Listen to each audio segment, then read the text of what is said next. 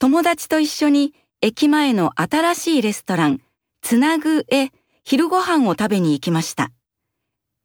ビビアンさんと中田さんはピザとプリンを食べました。でも私はコーヒーとサンドイッチにしました。全部でちょうど1000円でした。私も行きたいです。綺麗なレストランですね。